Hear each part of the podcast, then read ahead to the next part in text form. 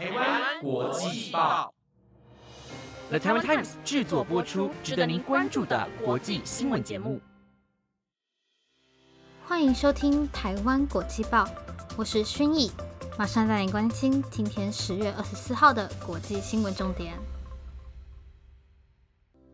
Hello，各位听众，晚安。今天要带您来关心的国际新闻重点有：伊朗和俄罗斯签约，提供俄罗斯四十台的天然气涡轮机，维持天然气工业；海地爆发全国性动乱，日本大使馆暂时关闭；艾米尼之死越演越烈，伊朗爆发近年来最大型的示威潮；普丁健康出问题，疑似有静脉注射的痕迹，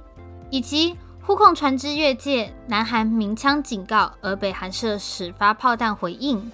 如果您对以上的新闻感兴趣，想了解更多的新闻内容，那就请继续收听下去吧。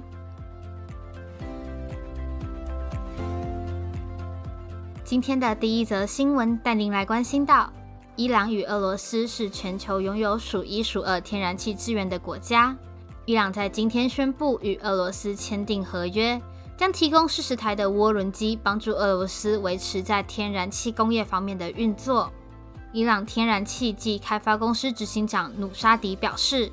目前伊朗天然气工业所需要的设备当中，有百分之八十五在国内制造。由于伊朗有自制天然气工业设施的能力，所以与俄罗斯签署合约，向俄罗斯出口四十台的涡轮机。不过，努沙迪并没有具体说明双方签署合约及交货的事件。俄罗斯是全世界天然气最丰富的国家。自从俄罗斯入侵乌克兰之后，面临西方国家寄出的经济制裁，而俄罗斯也对不同的欧洲国家减少或停止供应天然气，导致能源价格的飙升。西方国家也因为俄罗斯限制天然气出口的举动，指控俄罗斯将天然气供应当作是武器。俄罗斯联邦政府行政总部莫斯科克里姆林宫指出，西方国家对俄罗斯的经济制裁，导致俄罗斯天然气基础设施在维修时遇到阻碍，其中包含送到加拿大进行维修的西门子涡轮机，至今都还没有回到俄罗斯。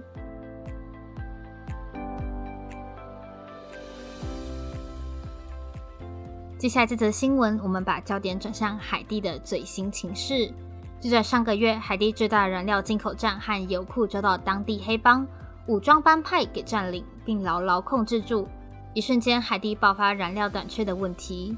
而随着海地政府在九月十一号宣布燃料涨价后，当地局势持续恶化，抗议和抢劫等活动更是频频发生。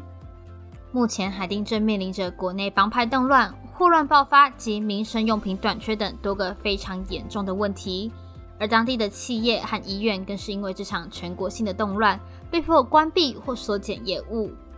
考量到海地安全及人道情况恶化的缘故，日本外交部今天正式宣布将暂时关闭日本驻海地大使馆。至于重启大使馆的具体日期，日本外交官目前还没有办法给出一个明确的答案。不过，为了确保那些身处在海地的日本公民安全，日本政府催促请他们尽快离开海地。并持续呼吁日本公民近期先不要到海地旅游，直到海地局势恢复稳定为止。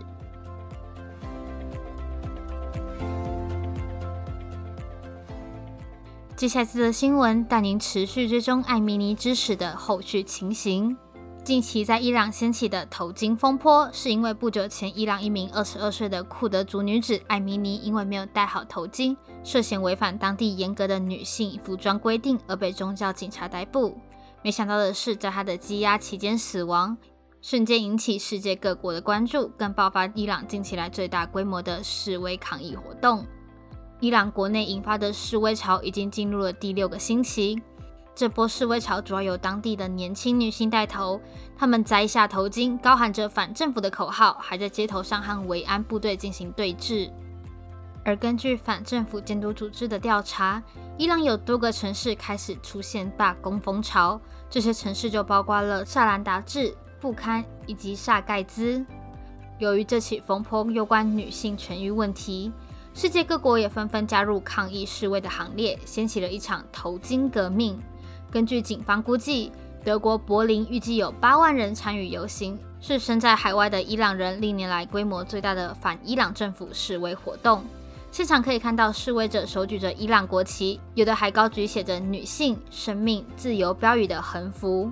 与此同时，美国华府及日本东京同样也有抗议集会，以声援这起为自由及女权而掀起的革命。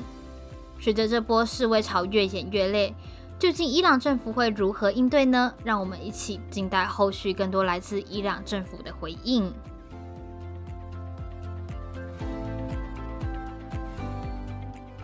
接下来带您来了解到俄罗斯总统的相关消息。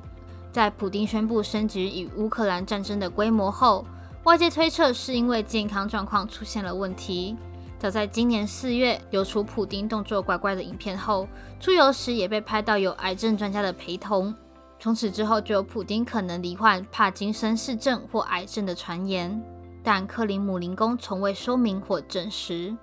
在二十号，普丁观察一个俄军训练营，并且亲自示范狙击枪的射击后，在政府新闻释出的照片中，普丁手背上疑似有静脉注射的痕迹。但在同一场活动中，克里姆林宫释出的两个影片，第一个三十秒的影片被加上了大量的浮水印，外界推测是为了使普丁的手更难被看到。这支影片不久后就被下架，而第二个十二秒的影片中没有近距离拍摄普丁的手。在俄国的官媒紧急删除相关画面，引起外界对普丁健康问题的猜测后，癌症的阴云再次出现。前乌克兰记者华纳分析了相关的五段影片，发现手背画面好像只有静脉膨胀时的奇怪角度。不过，在所有影片中，普丁的手和脸都是浮肿的，怀疑是因为长期服用类固醇的药物。即使画面已被俄国的官媒删除。但乌克兰基辅的邮报特派员斯马特早在二十二号时就将普丁手背画面的截图发布在推特，并放大加用红色圈圈特别圈出，引发民众的热烈讨论。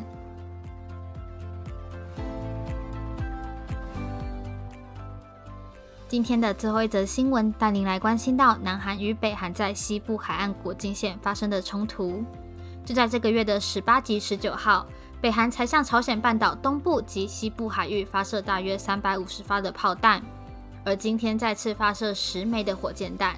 韩国联合参谋总部指出，北韩一艘商船在今天当地时间凌晨三点四十二分左右闯入南韩划分的北方界线，也就是越过朝鲜半岛西部海域白领岛的西北处，大约二十七公里的北方界线。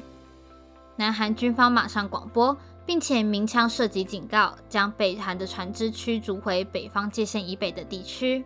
南韩军方指出，北韩船只越界的举动已经是侵犯的行为。而北韩军方在当地时间凌晨五点十四分起，朝黄海发射十枚的火箭弹。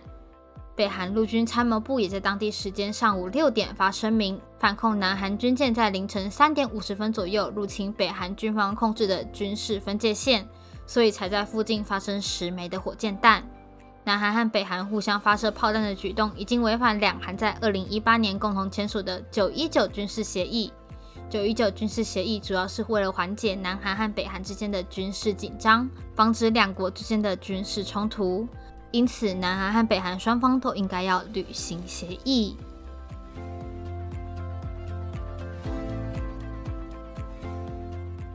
以上便是今天的五则新闻内容。那我们今天的节目也差不多要在这边告一个段落。如果对我们的节目有任何的意见或是想法，都欢迎到我们台湾国际报的 Apple Podcast、IGFB 留言告诉我们哦。本节目由了台湾 Times 制作播出，感谢您今天的收听，我们下次见，拜拜。